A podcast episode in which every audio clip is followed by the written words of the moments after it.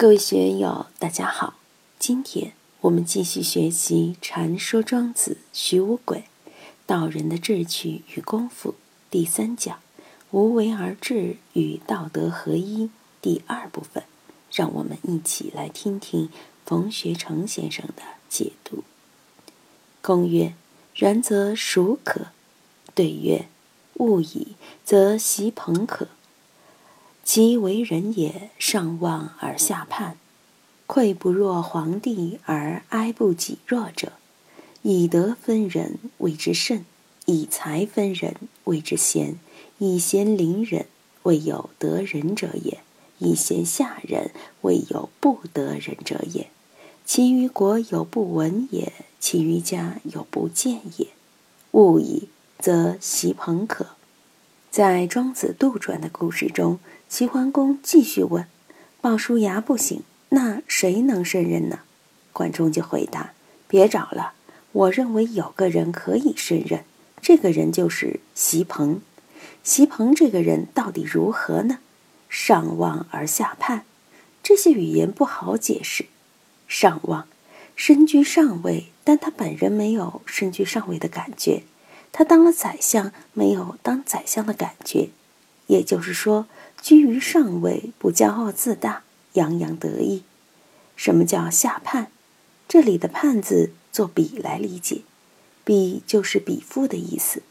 老百姓愿意亲近他，所以上望而下叛。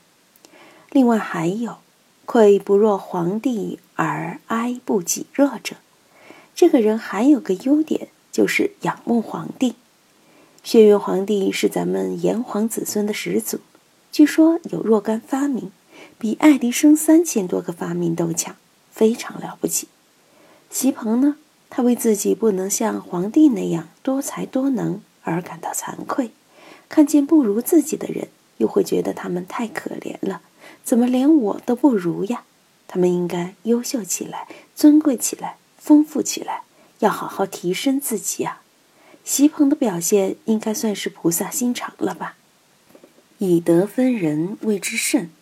学佛法的人都知道，布施分很多种，有财布施、法布施、无畏布施、欢喜布施。只要把这些好事让给别人，你就功德无量。其中最有功德的是法布施。以德分人，谓之圣，这就是法布施。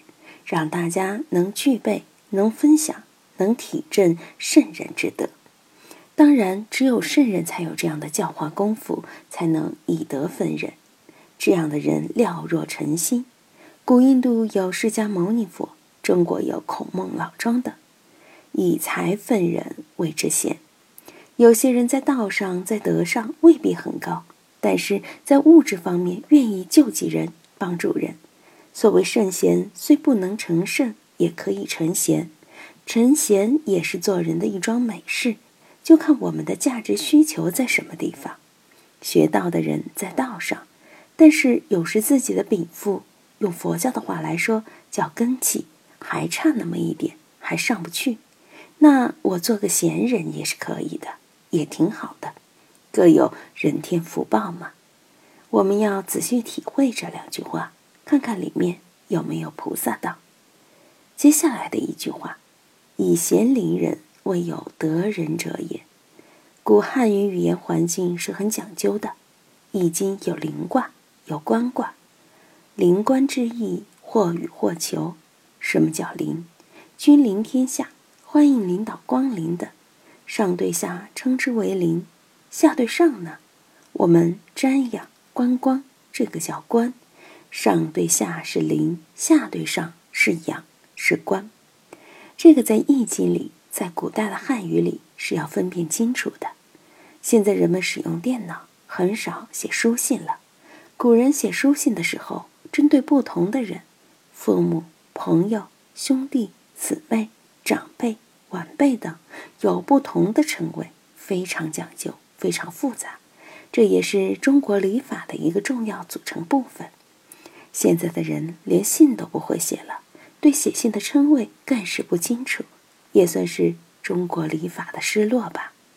文化大革命之前，我们还很自豪中华民族是礼仪之邦，现在很少听说这个词了，说的最多的是发展、富国、强兵、现代化等等。当然，这些也都好，一代时宜嘛，每个时代都有每个时代的特色。但是，无论怎么样的时代，都不能离开礼仪，尽管每个时代的礼仪有些差别。这里讲的以贤领人，未有得人者也。我升官了，发财了，尾巴翘得很高，看不起下面的人，这样以富贵傲视于人，是不可能得人得民心的。所以现在讲亲民政策，扶助弱势群体。元旦、春节，领导们都要去访贫问苦，不能待在机关里面端架子。有个例子，一位明星政协委员去开政协会议，忘了带代表证，被站岗的武警战士挡在门外。这位明星委员大怒：“你连我都不认识！”这也算是以贤凌人，自以为了不起。你按照要求好好带代表证，警卫自然不会拦你呀。大家看《史记》，里面有周亚夫军细柳的故事。周亚夫驻兵在细柳这个地方，汉文帝带着慰问团去慰问，结果进不了大营，吃了闭门羹。因为周亚夫军纪严明，军中闻将军令，不闻天子之诏，汉文帝只好使使持节赵将军，最后方得入营。只有汉文帝有这样的心胸。并认定日后周亚夫可以安天下。后来汉景帝就没这胸怀了，病死前找个借口把周亚夫弄到狱中去，结果周亚夫因愤怒而吐血死了。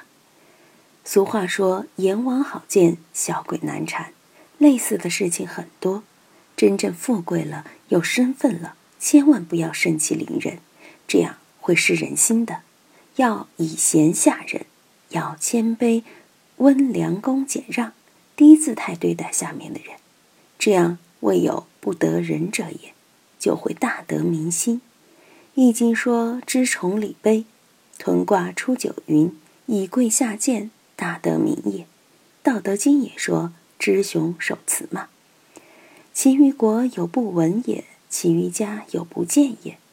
像席鹏这样有境界的人，如果当了宰相，对于国家大事、国家政治，就会采取自然主义，无为而治，不会过多干预。他对于老百姓的生活也是平等对待，无为而治，不会苛责。勿以除了席鹏，主公，你找不到更好的人选了。这是黄老知道的政治理想，也是中国政治的理想，无为而治。除了西汉初期文景之治实施了几十年，以后的两千多年基本上看不到痕迹了。但是在道家的典籍里面留下了很多无为而治的说教，怎么去领会？特别是在企业管理中，如何运用贯穿到具体的管理中去？我们在座的老总们若吃透了老庄学说，在管理中能熟练运用无为而治。说不定会独树一帜，写出圣人之处。当然，这只是庄子借管仲之口讲了一通道家的治国之道，历史中是没有这段史实的。下面，庄子继续讲他的故事。总之，庄子有讲不完的故事。今天就读到这里，欢迎大家在评论中分享所思所得。我是万万，我在成都龙江书院。为你读书。